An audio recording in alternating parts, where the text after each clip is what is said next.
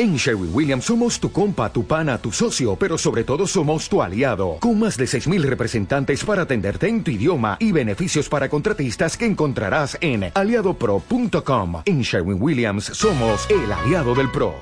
Exploración, expansión, explotación y exterminio.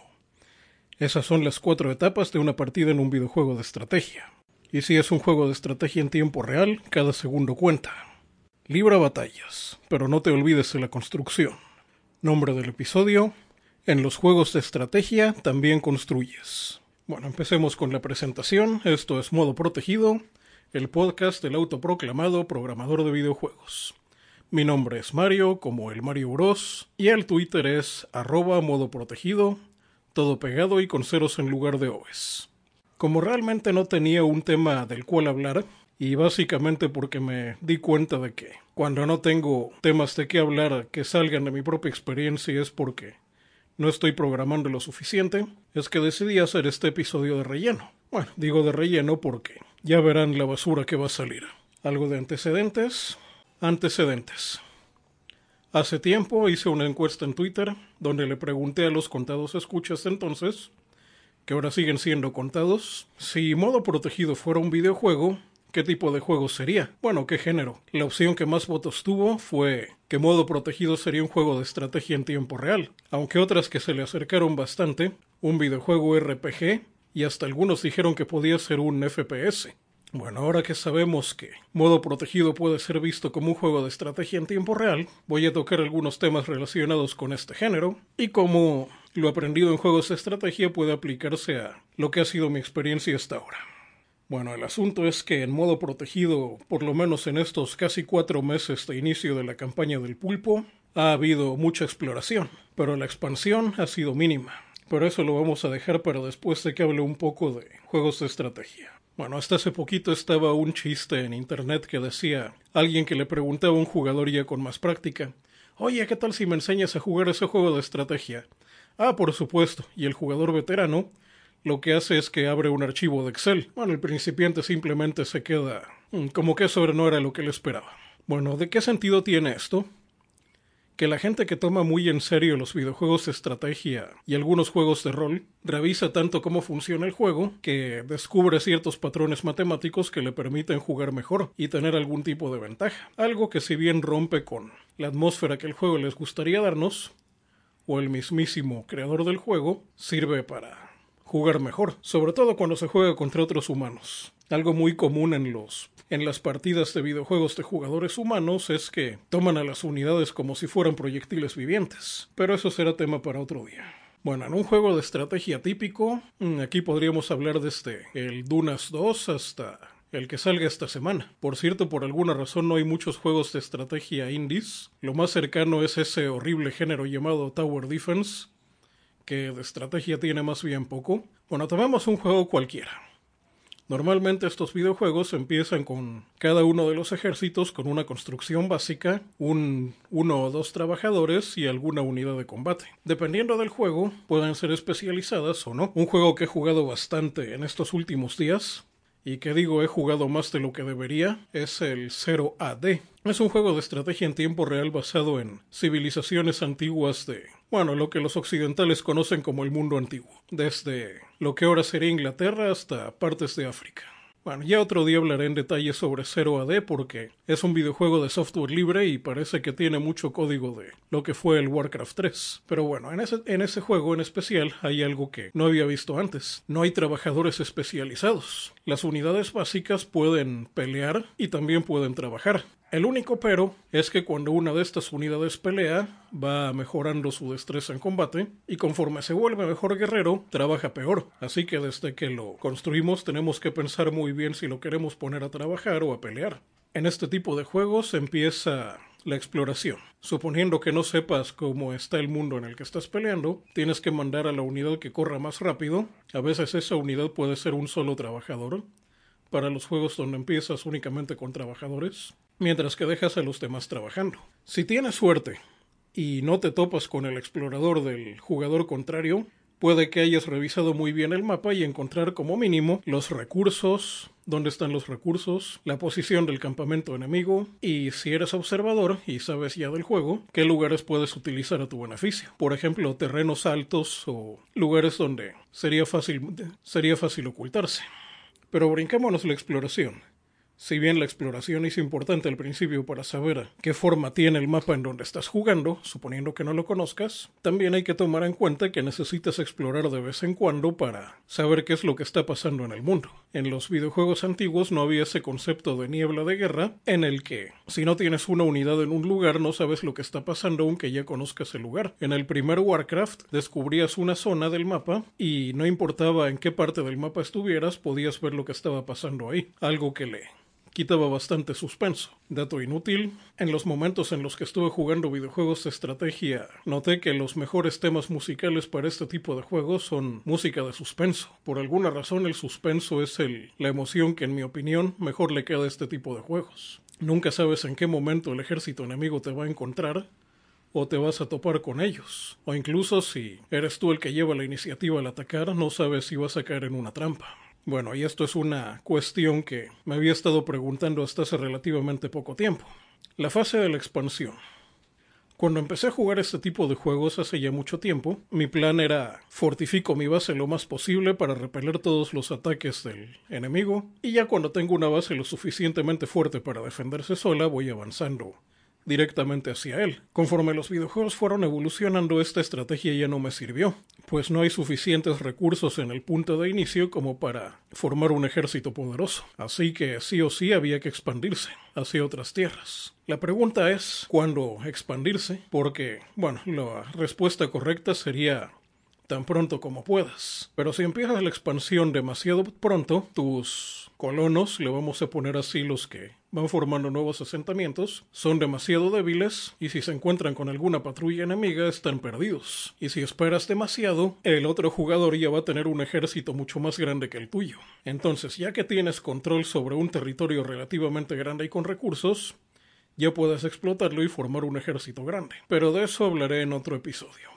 En este lo que cuenta es la expansión. Bueno, para poder tener una expansión temprana y efectiva, tienes que mantener la producción con lo poco que empieces. Un error de principiante es poner a los trabajadores a juntar recursos y esperar a tener suficientes recursos para producir unidades. Eso que parece tan lógico, bueno, tan intuitivo, en la práctica no lo es. Y bueno, tiene mucho que ver con la lógica de los videojuegos. Pero como mínimo en este tipo de juegos, con lo mínimo que empiezas es con una mm, base central, eh, salón del pueblo o colmena o como de lo que trata el juego que estés jugando, capaz de producir por lo menos trabajadores o algún tipo de unidad de combate muy elemental. ¿Qué es lo que haces? Dejas trabajando la colmena o la fábrica le vamos a poner, creando trabajadores y minando los mismos recursos que con los que puedes fabricar más trabajadores. Conforme vayas necesitando, tienes que designar un grupo de trabajadores como los constructores para que vayan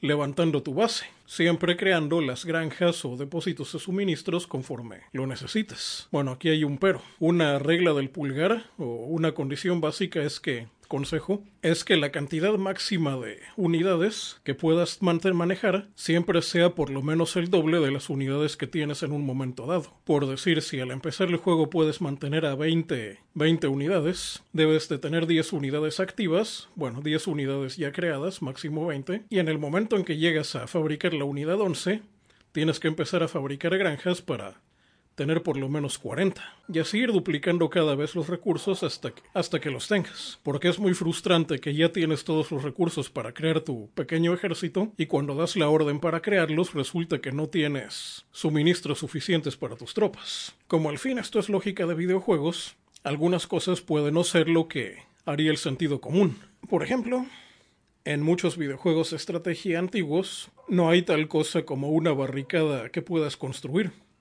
aunque en algunos sí. Así de que se utilizan estructuras para crear estas barricadas. Por ejemplo, puedes fabricar las granjas lo suficientemente juntas para para que el enemigo no pueda avanzar junto sobre ellas, y forzosamente tenga que destruirlas si es que quiere alcanzarte. Sí, suena algo cruel, granjas sacrificables. Hay una misión en el StarCraft, por ejemplo, donde tienes que pelear con una bestia gigante que cada que la destruyes vuelve a reconstruirse para volverte a atacar. Y la única manera de evitar que esa bestia arrase con tu campamento es hacer un cerco de depósitos de suministros y disparar desde adentro, tal que la bestia tenga... Bueno, por un error que tiene el juego, la bestia no se concentra en destruir las barricadas, sino que directamente intenta atacar al que le está disparando. Otro ejemplo de lógica de videojuegos.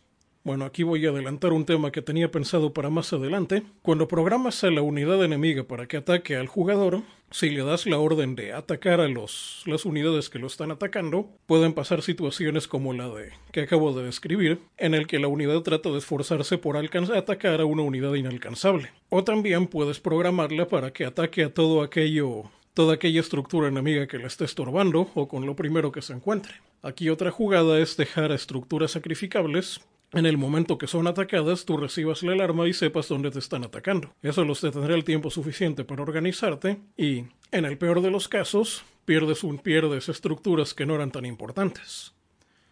Bueno, suponiendo que no arrasen con todo y lleguen hasta el corazón de tu base. Bueno, tal vez para cuando este audio salga, o tal vez ya lo hicieron, la programación de estos juegos evolucione lo suficiente para que la computadora distinga este tipo de situaciones. Bueno, para hay otro detalle que tampoco había mencionado, y es que no tienes que esperar hasta la fase de exterminio para atacar o ser atacado. Justo en el momento que están tus felices trabajadores juntando minerales y combustible para su amo y señor, en cualquier momento puede llegar un raid o un ataque sorpresa de, del ejército contrario. Así que desde el primer momento debes de tener tus defensas listas. En algunos juegos hay estructuras como búnkers o fortalezas donde puedes ocultar por lo menos a tus primeros trabajadores durante un ataque. Bueno, eso es una defensa muy muy básica. O si ya pudiste construir algo mínimo, como mínimo poner algún tipo de barrera entre los trabajadores y los, las unidades del, del otro jugador. Otra maniobra que funciona muy bien también es la de tirar la piedra y esconder la mano. En algunos juegos, las estructuras donde puedes ocultar personajes no pueden contestar el fuego. Por ejemplo, los templos de 0 AD. Puedes tener a tus trabajadores ahí dentro y en el momento en que tengan oportunidad de atacar, suponiendo que sean trabajadores que también saben pelear se van asomando, dan un golpe y vuelven a la estructura. Esto funciona mejor si en las partes medias o internas de tu base tienes unidades de largo alcance. Pueden hacerlo de tirar la piedra y esconder la mano, de modo que cuando los ataquen simplemente se ocultan, o mientras la otra, las otras unidades están entretenidas arrasando con la base, están recibiendo tus ataques desde lejos. Porque este es un detalle importante. Como en un videojuego de estrategia en tiempo real cada, cada segundo cuenta, también cada segundo que puedes distraer al otro jugador es una ventaja que vas a tener. Y el otro jugador también lo sabe y va a intentar distraerte.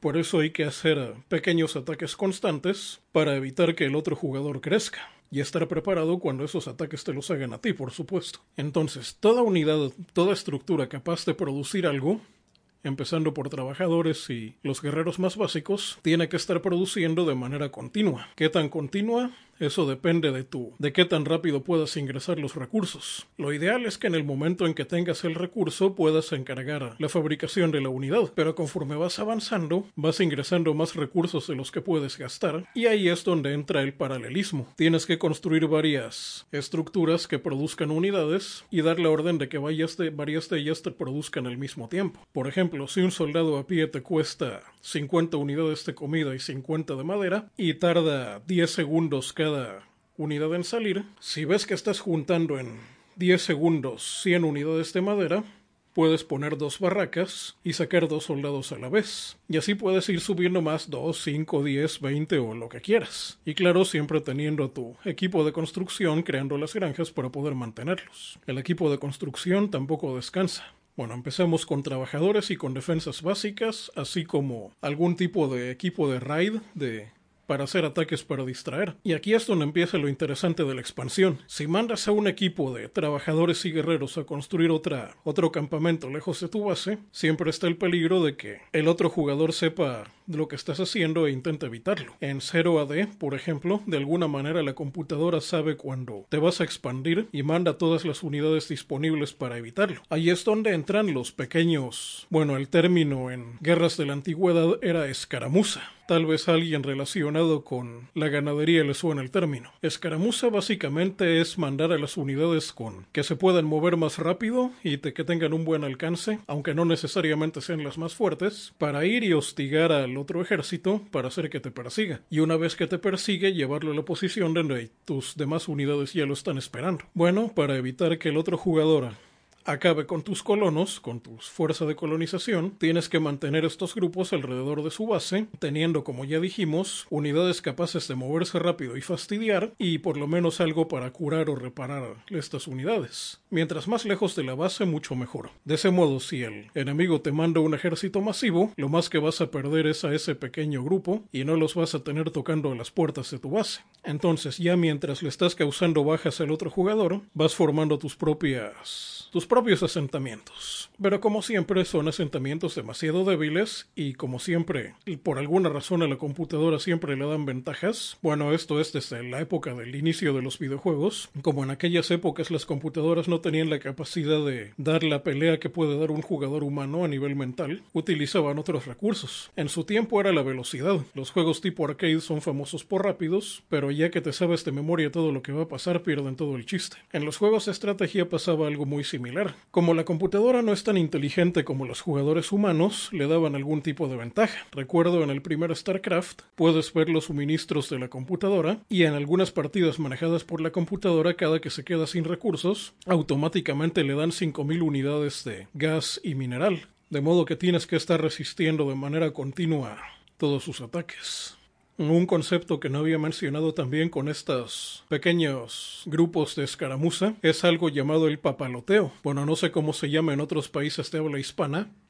En México le llaman papalote, en algunos lugares cometa, a, unas, a unos juguetes de papel y madera ligera que se sujetan desde tierra y, se, y el viento se encarga de elevarlos. Y si quien está sosteniendo estas cosas corre, estos papalotes o cometas van volando detrás de ellos. En los juegos de estrategia más antiguos y en algunos modernos de bajo presupuesto, todavía se puede hacer la maniobra de papalotear. Significa ir a fastidiar a un ejército enemigo para que te persiga y llevarlo a la posición en la que puedes acabar con él, o por lo menos con esa unidad. Pero en algunos juegos más modernos, la computadora ya detecta que quieras hacer esto y no cae en las trampas, o incluso intenta aplicarte esa misma técnica a ti. Aunque si eres un jugador defensivo, ni siquiera deberías de darte cuenta de esto. Otro detalle en la expansión, en la fase de expansión, paralelización de las mejoras en recogida de recursos.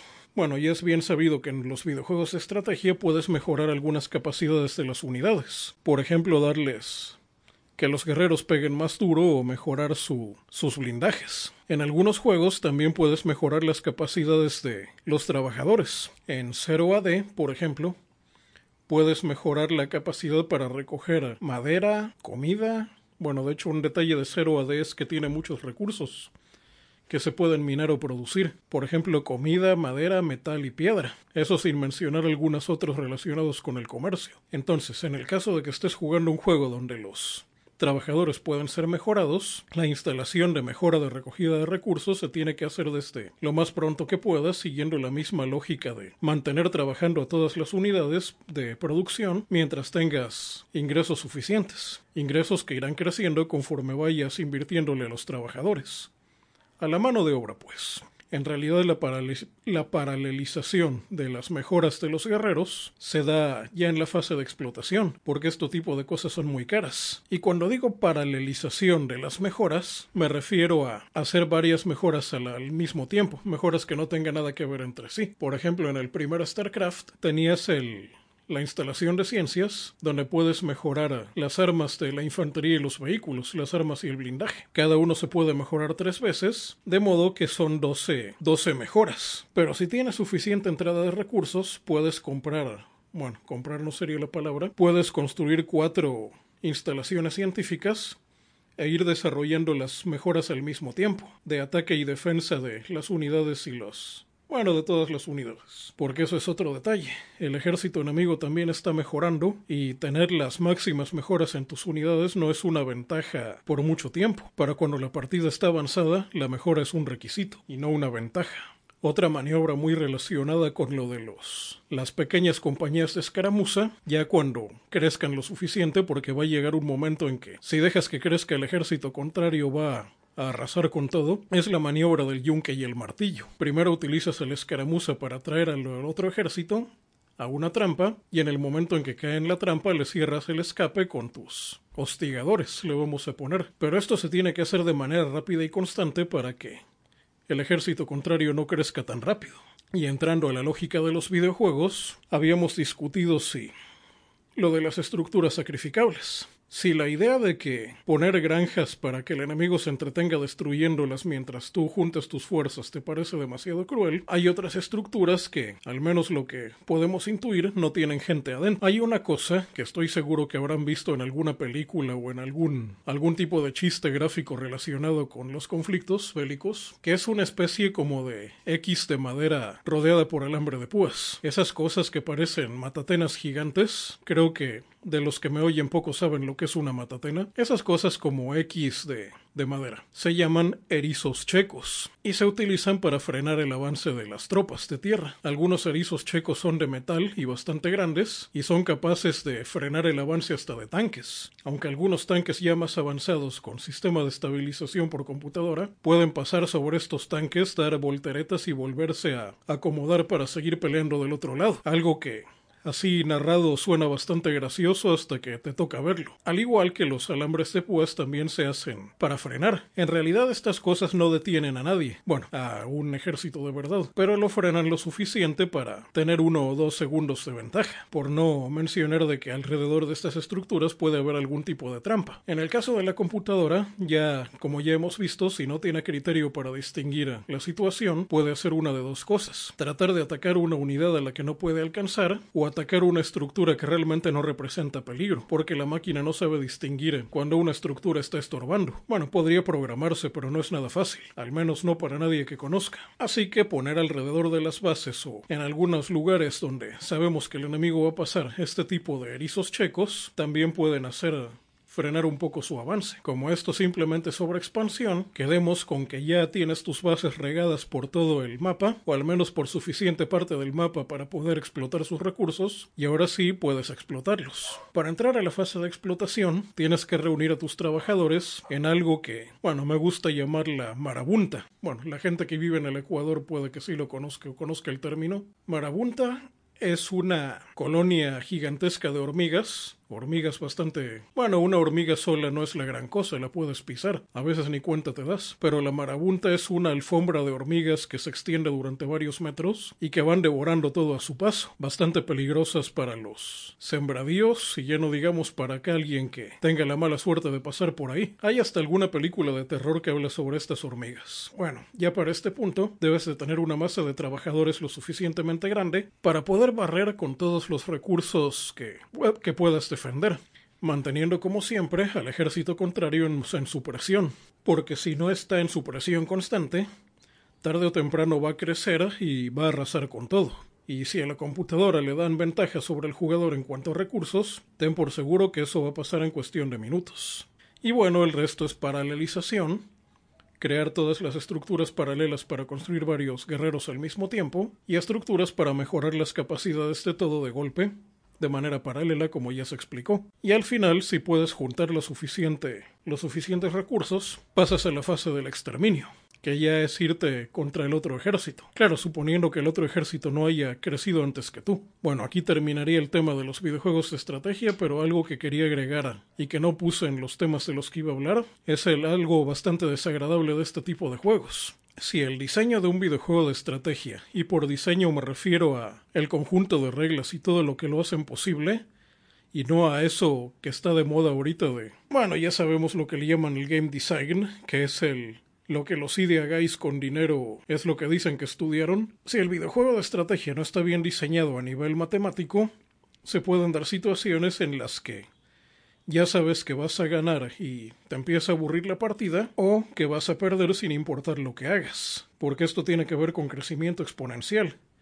Mientras más controlas, más puedes crecer. Así que siempre es bueno poner algún tipo de mecanismo para evitar esto, para evitar que el control se dé de manera automática. En StarCraft esto se hace con ciertas habilidades especiales o jugadas que no es posible mecanizar, al menos no sin hacer trampa. Por ejemplo, la capacidad de lockdown de los fantasmas puede ser muy efectiva, pero también es bastante complicada de usar en masa. Tienes que tener mucha precisión y control con el teclado y el ratón para poder hacerlo de manera efectiva. No es algo que se pueda hacer de manera automática. Eso hace que la misma limitación del humano evite que tenga demasiado poder, porque en los juegos de estrategia la atención, la atención es algo muy importante. No se puede tener la atención sobre todo a la vez, pero los mejores jugadores pueden mover la atención de un punto a otro en fracciones de segundo y dar varias más de una orden en uno de esos segundos. Otra cosa que tienen algunos videojuegos es un sistema de, de, mercados. En Dunas 2, por ejemplo, el, probablemente uno de los videojuegos de estrategia en tiempo real más antiguos y más exitosos de todos los tiempos, tenías la opción de malbaratar estructuras, de y recuperar un poco de dinero o inclusive capturar estructuras enemigas y revenderlas. En la toma de estructuras es otro detalle que del que tengo que dedicarle un episodio completo.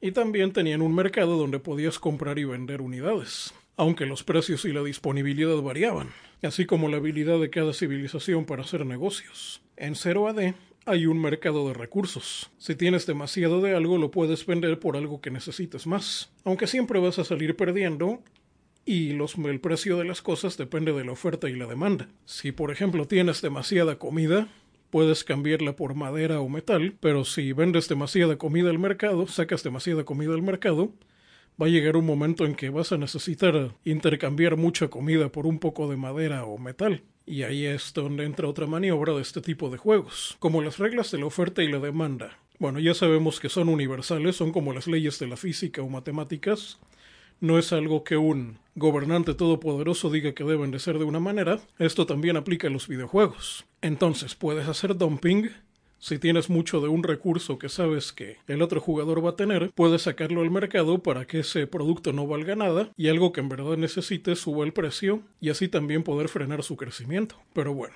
todo esto que digo de los juegos de estrategia en tiempo real, ¿qué demonios tiene que ver con modo protegido? porque desde el principio dije este episodio es un relleno.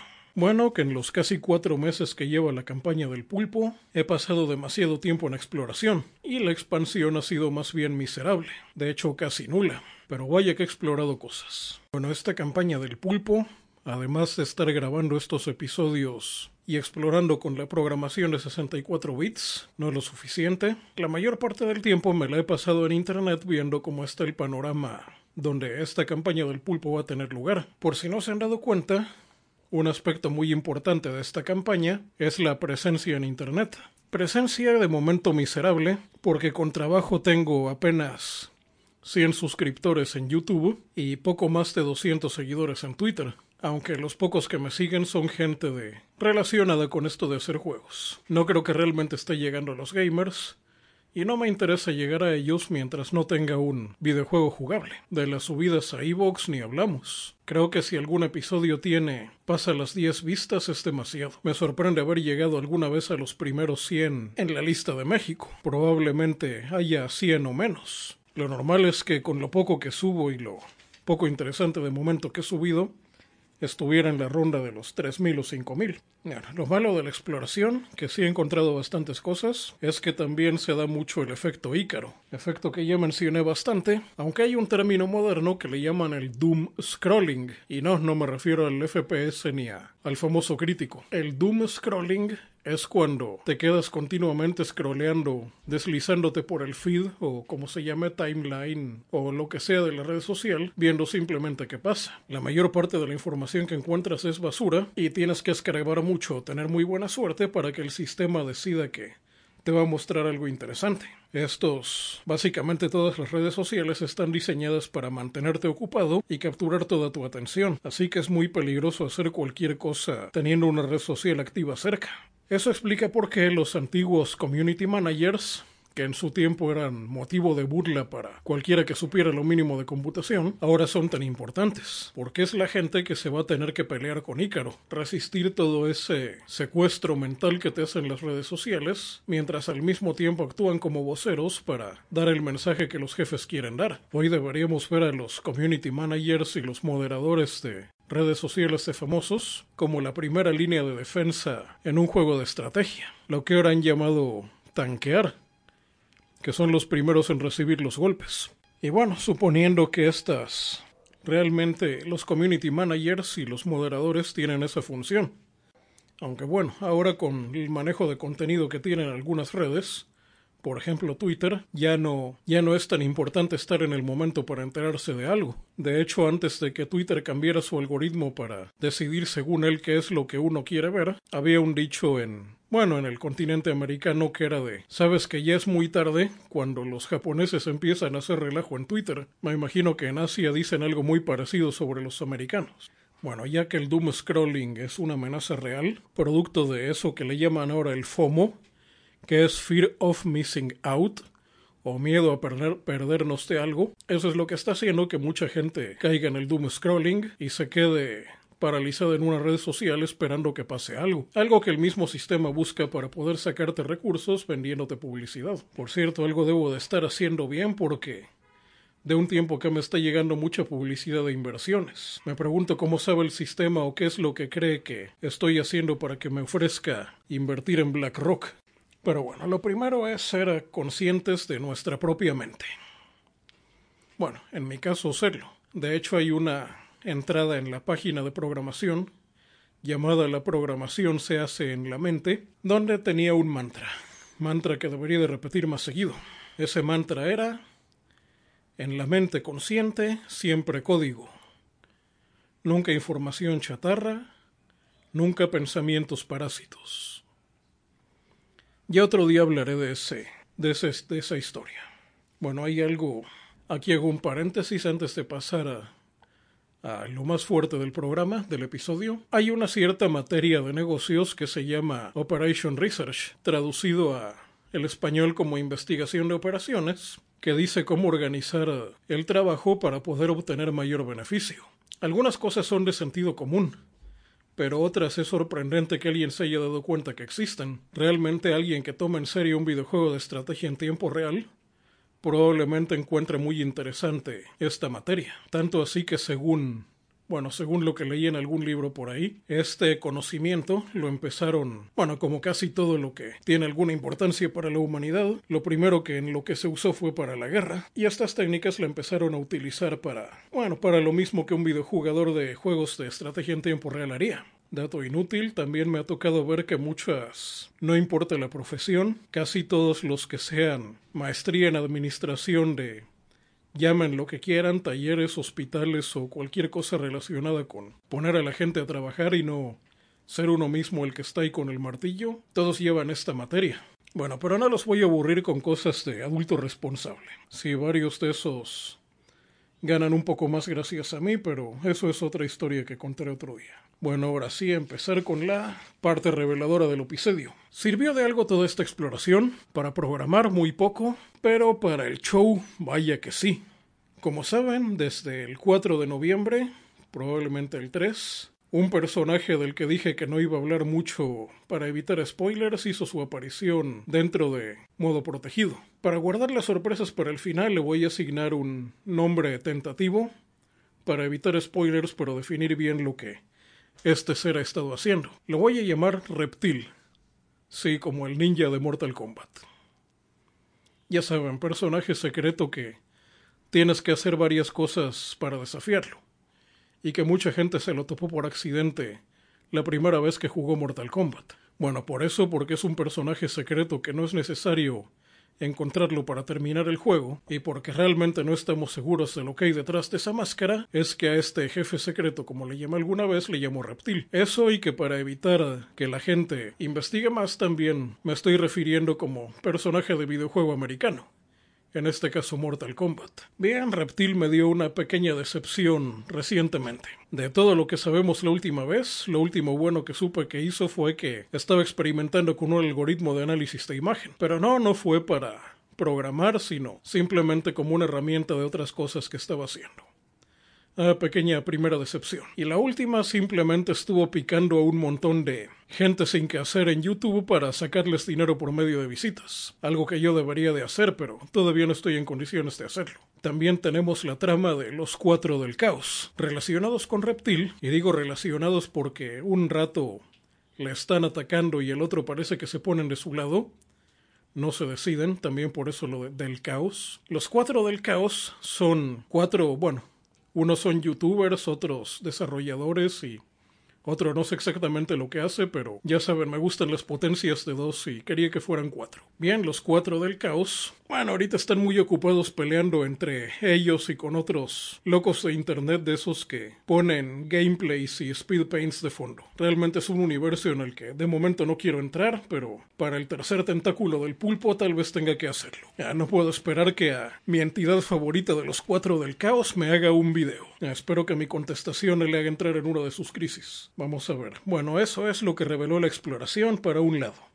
Del lado oriental, porque como ya dijimos, esto es del otro lado del mundo. Para el otro lado de la brújula tenemos a un grupo muy interesante que ya había hablado en el episodio pasado. El grupo de unos programadores que quieren hacer un videojuego con su propio engine. O bueno, más que con un engine propio sin utilizar ningún engine comercial. Sí, suena bien el, proyecto que tienen y aunque no publican demasiado en Twitter. Eso puede ser bueno diciendo que, bueno, prefiero que hacen esto porque están pasando más tiempo programando y menos haciendo escándalos en Internet como los que a mí me gusta hacer, aunque rara vez tengo una interacción de más de 10 de 10 personas. Eh, no puedo esperar de que ese grupo de desarrolladores haga algo para poder intercambiar más mensajes con ellos. Si se ve esperanzador lo que están haciendo. Para el otro lado de la exploración, otra cosa que encontraron los scouts, le vamos a poner, fue que alguien en Latinoamérica le quisieron dar un Mike Zetazo. Así rápidamente, un Mike Zetazo es una maniobra que le hacen algunos programadores con poca experiencia social para quitarle su negocio. Primero los, bueno, en otra ocasión hablaré de lo que es un Mike Zetazo, pero se llama así porque a un famoso programador de videojuegos le aplicaron esta técnica y le quitaron, no sé si su negocio entero, pero sí su videojuego más famoso. Este tema lo he querido hablar desde hace mucho tiempo, pero hay un personaje metido en esa controversia que, digamos que tiene demasiados seguidores irreflexivos que se podrían ir sobre mí si ven que hablo mal de este personaje aunque este personaje ni siquiera sepa que existo. Y bueno, realmente tampoco sabe que sus defensores existen tampoco. De hecho, si alguien de los que me escucha conoce a la serie Villanos, este personaje es una especie de Mishid, aunque bueno, ya está a punto de acabar de dar el viejazo y cuando lo acabe de dar ya podré hablar largo y entendido del tema del Mike. Eh, no estoy seguro si voy a dejar esto en la grabación final. Bueno, el asunto es que el Mike se lo dieron a uno de esos líderes de tecnología latinoamericana que parece que cuando no están administrando bases de datos y haciendo cosas con JavaScript, el resto del tiempo están dando clases de computación a empleados de sistemas que le tienen miedo a los libros. Miedo o flojera, da lo mismo. Empleados de sistemas que no les gusta leer. Bueno, no será el primero ni será el último. Lo que sí he visto es la, bueno, el debilitamiento. En otro episodio, no recuerdo si fue el anterior o el anterior a ese, hablé de la bonovización. Ya saben, los bonobos y los chimpancés, los bonobos no saben pelear, pero como viven en lugares muy aislados casi nunca se meten en problemas hasta que les lleguen los chimpancés. Cuando en una empresa de tecnología permites que gente que no le interesa la tecnología más que para lucirse entre y se acomode, va a llegar un momento en el que basta con que alguien dé el chispazo para que todos te ataquen. De ningún momento puedes permitir que tu empresa de tecnología se bonovice, se llene de bonobos. Todos tus desarrolladores deben de ser como chimpancés, feroces, territoriales y que hagan cosas que a cualquiera bonobo le darían miedo. Hay otro fenómeno estudiado también en computación sobre cómo se... bueno, no existía el término entonces, Ahora el término sería inclusividad. Hay una especie de olas de inclusividad en computación. Cada cierto tiempo hay un pico de gente inclusiva que entra a la tecnología y después de alcanzar un cierto máximo vuelve a bajar hasta que llega un valle y luego otra vez vuelve a subir. Es algo así como una, una serie de picos y valles. De eso tengo que hablar en otra ocasión y pasa bastante seguido en computación por lo menos durante los últimos 50 años. Bueno, eso de la bonovización es algo que hay que estar muy en guardia en caso de que suceda. El asunto es no colecciones bombas de tiempo y siempre que puedas trata de hacerlas estallar en situaciones seguras, antes de que te estallen demasiado cerca. Bueno, pero al demonio con la exploración, ahora sigamos con la expansión de modo protegido. Hay un concepto en algunos juegos de estrategia que no son en tiempo real, llamado punto de acción. Cada jugador puede ejecutar una acción a la vez de un conjunto de acciones disponibles, pero ejecutar cada acción tiene un precio. Por ejemplo, hacer que un una unidad de infantería avance rápidamente por una distancia larga, puede costar dos puntos de acción. Si la mitad de esa distancia larga la va... Bueno, si nada más va a recorrer la mitad de esa distancia o no tiene que recorrer tan rápido, esa acción puede costar un punto. Y así. Es algo así como el combustible para mover las cosas. Bueno, el concepto de punto de acción, en modo protegido, se define como una hora en la que se puede trabajar o hacer cualquier cosa bueno, diría de provecho, pero ya sabemos lo que de provecho significa en modo protegido. Algo que te sirva para tus fines. Una hora útil. ¿Cómo se consiguen estos puntos de acción? Por supuesto, teniendo un mínimo de salud para poder funcionar y tener todos los recursos que necesitas a la mano. Hablaría también de cuestiones de mantener la moral de combate y esas cosas, pero es todo eso entra en el asunto de la salud. Así que para tener suficientes puntos de acción en un día, es necesario ser muy organizado. Y para ser organizado hay que tener tareas cíclicas que siempre se van a hacer. Me voy a tomar una pausa porque lo que sigue es algo controversial. Bueno, se acaba la pausa. Aquí voy a hablar de algo interesante, algo que llamo la paradoja de la limpieza. Hay una escena en Los Simpson donde el director Skinner quiere castigar a Bart y le dice, te voy a poner a hacer el trabajo más degradante que puede hacer el ser humano, labores de limpieza. A lo que el jardinero Willy, quien está cerca, le dice por favor, no diga eso, yo estoy aquí. Bueno, en Occidente, la limpieza es considerada como un trabajo desagradable y a la gente que hace este tipo de trabajos lo ven, lo ven para abajo.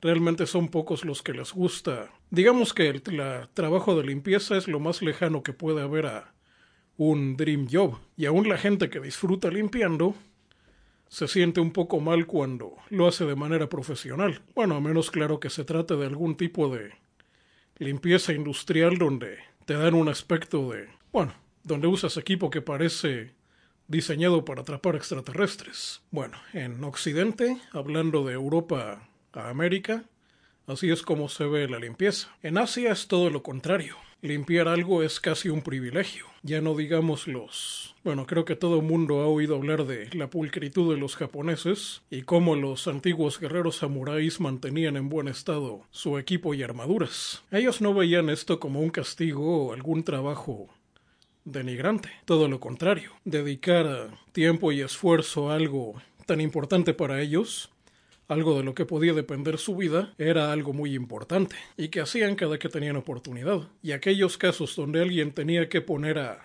alguien más a limpiar, realmente tenía que elegir a alguien de mucha confianza para poderlo dejar entrar a su residencia. Aunque lo normal por allá es que los asiáticos mantengan limpia sus cosas. Aunque bueno, en algunos países simplemente ya se acostumbran más a ese modo de vida y a lo mejor creen que no necesitan limpiar. Claro, ya estamos hablando de el Asia Occidental llegando a la India. Pero bueno, son a lo que me refiero es que allá la limpieza se ve algo como más honorífico. Casi todo occidental que escucha como en las escuelas de algunos países asiáticos la limpieza la hacen los mismos alumnos es algo que desconcierta más de uno. Por no mencionar que hasta hace poco la costumbre en algunas empresas japonesas era que los ascensos se daban por el tiempo que alguien estuviera trabajando. Ascensos y salarios. De modo que un limpiador un limpiabaños que llegara, llevara 20 años en el negocio podía ganar más que un ejecutivo recién llegado. Y para que alguien pudiera llegar a los mandos más importantes tenía que haber pasado muchos años en el negocio. Mientras que en Estados Unidos es algo bastante común que de un día para otro llega alguien y lo ponen en la posición de jefe. Bueno, esto tiene más que ver con las cuestiones de los inversionistas, pero eso es algo que en Asia no se ve. En Latinoamérica pasa algo muy extraño. La gente demanda limpieza y según ellos dicen que la limpieza es importante, pero al mismo tiempo desprecian esta labor y ponen a, bueno, como ya dijimos, La limpieza es todo lo apuesto, todo lo opuesto a un trabajo soñado. Y mucha gente también le sigue dando vergüenza eso de limpiar. O sí, también podríamos hablar de personajes que nos contaron sus desventuras antes de volverse los famosos que hoy son. Bueno, mi política a la hora de limpiar es recuerda que en la selva los olores que no son de te pueden reconocer por un olor si no perteneces a la misma ah, quitar de lo de la selva. Eh, evita que las bestias puedan oler algo que no están acostumbradas a oler. Otro detalle de modo protegido, que creo que lo mencioné alguna vez pero no lo detallé. En el centro de operaciones se implementa algo llamado protocolo Jetson. El protocolo Jetson son una serie de indicaciones y reglas que permiten que el centro de operaciones sea fácil de limpiar y mantener, y en caso de que no haya habido mantenimiento o limpieza por mucho tiempo, las cosas sigan funcionando. Bueno, para la gente que no sabe de lo que estoy hablando, o sea, casi todos los nacidos en el siglo XXI, Los Jetson era una serie animada de los 60 de una familia del futuro. Bueno, un futuro que creo que está bastante cercano al momento de grabar esto. En esa época la gente vivía en casas, bueno, construcciones, a la altura de las nubes y apoyadas en unos pilares que llegaban hasta la Tierra, porque la Tierra se había vuelto inhabitable. Volaban de una de estas plataformas a otras y las cosas casi nunca salían. Bueno, todo estaba oculto y solo aparecía cuando lo necesitaban. Bueno, mucho de lo que salía en este programa tenía que ver con maneras para abaratar la animación, pero ya se hablará de eso en otra ocasión. El asunto es que en el centro de operaciones se implementa ese sistema. Y para que ese sistema funcione hay que hacer varias actividades. Pero bueno, son actividades diseñadas para ocupar todos los tiempos muertos. Casi ninguna toma más de 24 minutos, según estuve cronometrando. Y mientras cada hueco se pueda aprovechar de esa manera, el centro de operaciones va a ser lo suficientemente salubre para funcionar, aunque tal vez no muy estético. Pero ¿por qué toco estos temas que parece que nada tienen que ver con programación? Pues porque no hay ejércitos sin granjas. Volviendo a los juegos de estrategia. Y una mesa desordenada con los cables enredados, puede frustrar todo un día de programación. Pero bueno, volvemos a la contradicción latinoamericana de la limpieza. Toda la gente quiere que las cosas estén limpias, pero nadie quiere limpiar. Y los que limpian casi siempre lo hacen por comida. Realmente debería de ser un honor limpiar por lo menos las herramientas de las que tu vida depende. Pero bueno, no hay ejército sin granjas ni barracas. La barraca, por supuesto, bueno, en los videojuegos las barracas son donde entrenan a los soldados. Realmente una barraca es una especie de dormitorio colectivo. Creo que no he visto un videojuego donde se manejen como realmente son. Bueno, a menos que consideremos que todos los habitantes son potenciales soldados. Pero bueno, si modo protegido fuera un videojuego RTS, los códigos serían el ejército. Y los objetivos, en este caso, los tentáculos de la campaña del pulpo, terreno explotable. Y bueno, así como el crecimiento en un juego de un ejército en un RTS es exponencial, el código también lo es. Ya en el episodio pasado hablé de la controversia de la reutilización del código. A los gamers no le gusta la idea de que un código de un juego a otro se vuelva a utilizar simplemente cambiándole cosas. Y realmente nadie está dispuesto a ello. El asunto es que ni el gamer sabe cómo se reutiliza el código, ni los que reutilizan código saben explicar lo que en realidad hacen. La verdad es que los programadores están escribiendo código nuevo todo el tiempo, y cuando no lo están haciendo, que es la mayor parte del tiempo, están buscando por qué el código que ya escribieron no funcionó y haciendo que funcione. Lo que el gamer se imagina cuando se dice que se reutilizó código es que el programador estaba todo el día sin hacer nada y en el momento en que le encargaron algo simplemente copipasteó algo que a veces ni siquiera él mismo hizo. Y no, una vez que tienes un código y funciona, lo explotas todo lo posible. Bueno, hay otra cosa en programación que le llaman la curva de la bañera, que dice que un código nuevo, bueno, se llama así porque tiene forma de U, que relaciona el tiempo con los problemas que da un código. Dice que un código nuevo provoca muchos problemas porque realmente no sabes lo que estás haciendo. Pasa un tiempo en que el código no da problemas y pasado ese tiempo el código empieza a dar problemas porque el sistema ya cambió y lo obligan a hacer otras cosas. En ese caso siempre, en el momento en que el código está estable, es cuando se empieza a hacer el código que lo va a reemplazar, de modo de que cuando empiece a dar errores siempre tengas el código estable para cubrirlos y cuando el código viejo falle ya tienes el código nuevo estabilizado. Bueno, eso es cosa de la administración del desarrollo de software. Si mantener en orden el centro de operaciones es mantener en buen estado las estructuras que producen unidades, y el código son los soldados de este ejército, ¿qué serían las batallas? Las batallas serían cuando el código se pone a funcionar para hacer cualquier cosa, incluido comprobar si este código tiene errores. Sí, lo que en las fábricas y en ambientes donde mandan los normis llaman producción. En el caso de modo protegido, producción sería el momento de escribir código o generar algún tipo de contenido. Tengo que hablar más en detalle lo que sería producción en modo protegido cuando es uno mismo el que está creando el software. La regla es que un código debe de trabajar solo y si tienes que intervenir para modificarlo, entonces el código no está bien. A veces es mejor, como ya saben, mantener códigos pequeños que hagan cosas concretas, y si quieres que el código haga otra cosa, es mejor hacer otra rutina que la haga a modificar una rutina que ya tienes. Mientras más crecen los códigos, más difíciles se vuelven de mantener. Y si algo pequeño falla, es más fácil de reemplazar. Recuerden, estamos hablando de códigos que ustedes mismos hicieron. Por último, hablaría del concepto de moral. La mayor parte escucha el término moral en el contexto de moral y buenas costumbres o de las reglas que tienen que seguir para ser buenos ciudadanos. Realmente no, eso es un invento de... Bueno, ya sabemos de... A dejar esto es un invento de... Realmente moral tiene otra acepción u otro significado. En el concepto de los videojuegos de estrategia, en algunos juegos, la moral es la voluntad que tienen las unidades para mantenerse en la batalla. En el momento en que un ejército se desmoraliza, baja su capacidad para pelear y o se rinde o es bastante más fácil terminar con él. En algunos videojuegos esta moral es lo que decide quién gana y quién pierde. Así que es importante mantener la moral alta en todo momento para seguir programando. Y ahora sí, por último, ¿cuál es el recurso? Bueno, los recursos. Probablemente el más importante ya habíamos dicho que es el punto de acción, pero el punto de acción no sale de la nada. Probablemente una de las monedas sean los recursos vitales para mantener un mínimo de salud y poder funcionar, algún otro bien que podamos intercambiar, y también la más importante, la atención. Lo, lo que digo de bien este intercambio lo hago porque un recurso que utilizan varios escritores es que los protagonistas son millonarios para no batallar explicando cómo es que pueden viajar por el mundo curarse de todas las enfermedades y caerle bien a todos. Por eso digo cosas que se puedan intercambiar. A veces simplemente hay gente que intercambia su mano de obra y tiempo libre. Pero tal vez el recurso más importante, no solamente en modo protegido, sino ahora sí que cualquier jugador, suponiendo que modo protegido fuera un videojuego y no todos fueran programadores, probablemente el recurso más importante sería la atención. Atención que puedes ganar haciendo algo importante en Internet para que la gente te siga, que se puede convertir ya sea en monetización directamente o en gente que te defienda cuando te metas en problemas. También la atención la puedes perder de maneras absurdas, con cosas como el efecto Ícaro o haciendo doom scrolling en alguna red social. El asunto es que la atención es algo por lo que, en este juego de estrategia en tiempo real que podría ser modo protegido, hay que pelear y conservarla lo más posible. Así que mientras puedas, no la regales.